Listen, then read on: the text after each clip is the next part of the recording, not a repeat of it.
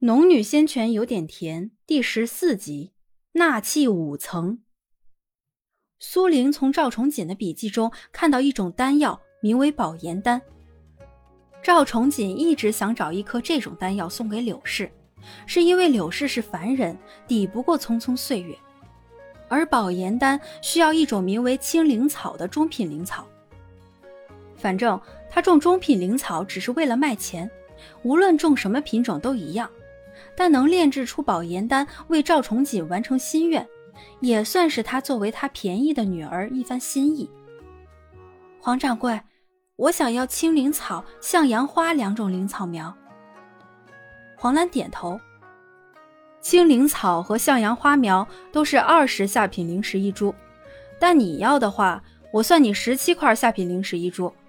你这里有十二株下品灵草苗，我算你四十八块下品灵石。给你算个整数，五十块下品灵石换三株中品灵草苗，你看怎么样？苏林喜色洋溢，若是能多买一株，当然更好。如今他囊中羞涩，只好暂时承下这情，以后找机会再回报对方。谢过黄掌柜了。说罢，便从怀里掏出两块下品灵石交给对方，慎而重之的收起那三株中品灵草苗。与黄兰寒暄了几句，才背上背篓离开灵草铺。一路上，他脚步轻快，怀中有三颗中品灵草，用灵泉催熟之后，能换来更多的灵草苗。以后他还能种植更多的灵草，甚至仙草。他的修仙之路一定不会因为资源匮乏而止。兴奋中，他原路赶回，准备叫上柳氏去酒店里大吃一顿。酒下却陡然出现一物。他吓得倒退几步，定睛一看，却是刚刚那个裘须客。此时鲜血染满了裘须，滴滴答答的往下落。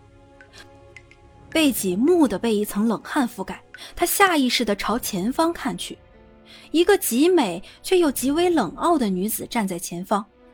此时目光正落在自己身上，潜意识里他觉得此人功力高深，不是自己所能惹的。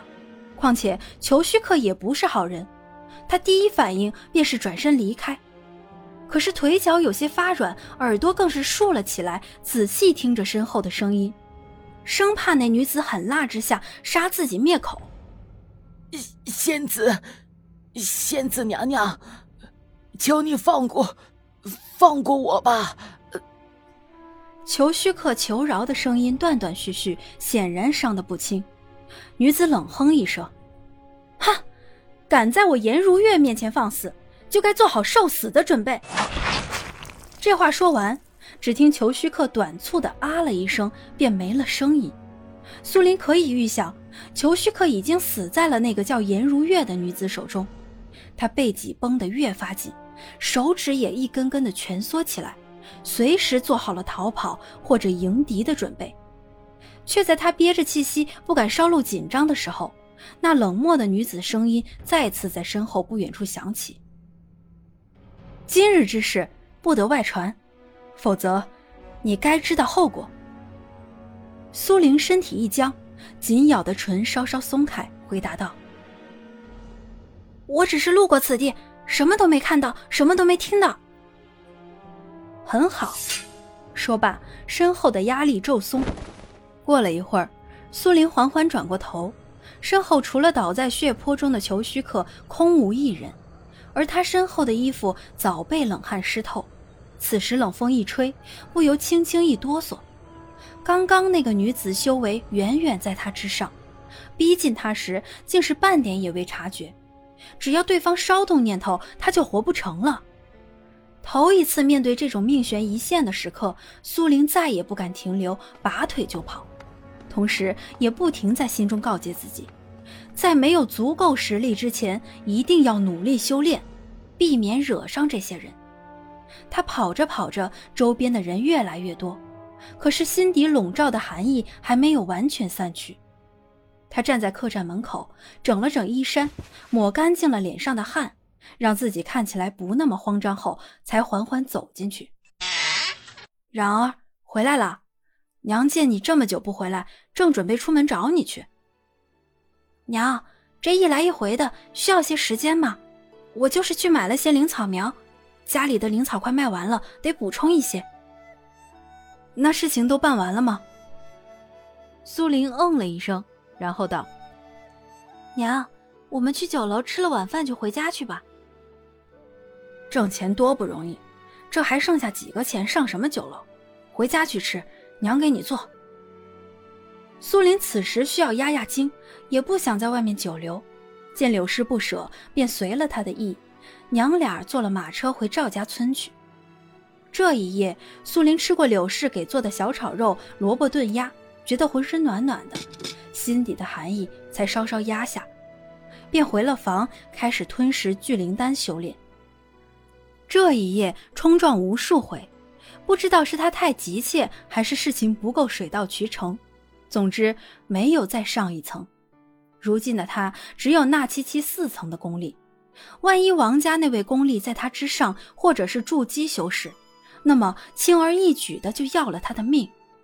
他从怀里掏出今日拍卖得来的符篆，紧紧攥在手中。不论如何，他都要放手一搏。在苏玲逼迫自己整日整夜修炼中，王家却迟迟没有动静。一连十余日过去，柳氏和苏玲都没有主动提起王志才的事情，但两人心中都搁着一块沉甸甸的大石。苏玲始终无法突破，烦躁地从房间出来。空间里的向阳花已经成熟了几次，结出了几朵向阳花，只是眼下这一关若是无法迈过去，他和柳氏还没奔小康，日子便到了尽头。青灵草也催熟了两次，收获了一堆种子，填补了后院里白干草的位置。此时月华如霜，洒在院子里，明晃晃的，让人心生孤独之意。柳氏的房中熄了灯，看样子已经歇下。他缓缓走到后院，远远便瞧见青灵草在月光中散发着淡淡的青光，月华落在其枝叶上，仿佛被其吸纳。沿着枝叶流转着光辉，苏林缓缓蹲下，伸手抚摸了一下青灵草的叶片，那青色的光辉好像活物一般，竟在手指上跳跃起来，生命力极其旺盛。苏林看着看着，心底那被王家修仙者带来的压抑心情，好似随着这青光一跳一跃间缓缓消失了。也就在这一刹那。他感觉到体内灵气好像澎湃起来，他赶紧盘膝而坐，引导灵气往气海冲去。咚，气海再次被冲破。苏林睁开双眸，剔透中闪发着一种璀璨的五色光芒，纳气五层，他该满足了。若是那王家修仙者实力在自己之上，那便是命。他如今还没有逆天改命的能力，只能等待命运到来的时刻。如此在忐忑中过了几天，苏林和柳氏在房中突然听到外面一阵喧哗，似乎有不少人聚集到了自家门前。苏林低垂着眉眼，心中已经猜测到了这些天等待的最坏的事情还是来了。柳氏不明所以，起身准备开门。苏玲没有制止，该面对的必然会面对，于是也站起身来，随在柳氏身后准备迎战。柳氏打开房门，见木栅栏外站满了人，全都是附近的居民，微微一愣。苏玲的目光直接落向大门前的两人，一人正是前些天才见过的王志才，而他身边站着一位矮胖的中年男人，穿了身道袍。想必就是王志才的那位修仙者族叔。柳氏也看到了王志才，慌张的回头看了苏林一眼。苏林对他摇了摇头，然后走出去，下意识的把柳氏挡在身后，迎着那矮胖道人的目光，深吸了一口气。此时说自己丝毫不心慌，那绝对是假的。可是柳氏柔弱，她不能稍露怯意，让对方担心，只是转头对柳氏道。娘，你先进去。柳氏竟然难得的露出坚定的神情。然而，娘哪儿也不去，就在你身边。赵家小院外早被左右邻居堵满，没人敢上前说一句，全部在外面窃窃私语。唯有张婶见到王志才出现，替两母女担心，想要站出来说一句，却被王家的狗腿子拦在了门外。但张婶是个耿直胆大的女人，即便如此，还是在门外大吼：“你们这些人欺负人家孤儿寡母，算什么事儿？”剩下一些还有良心的，虽然害怕，却还是附和道：“是啊。”各种声音交织，大部分听不清在说什么。王志才的族叔微微侧头，目光扫过众人之后，所有人都不敢再吭声，唯有张婶还在叫喊，替柳氏不平。王志才的族叔生了一张圆饼脸，滴溜溜的眼珠像老鼠，还有一对黄色的眉毛，实在怪异的紧。他掏了掏耳朵，肥脸上满是不耐。哼，谁再多言，休怪本道不客气。张婶还是憋红了脸，吼道：“老娘要报官！你们这些人仗着法术欺负我们平民百姓！”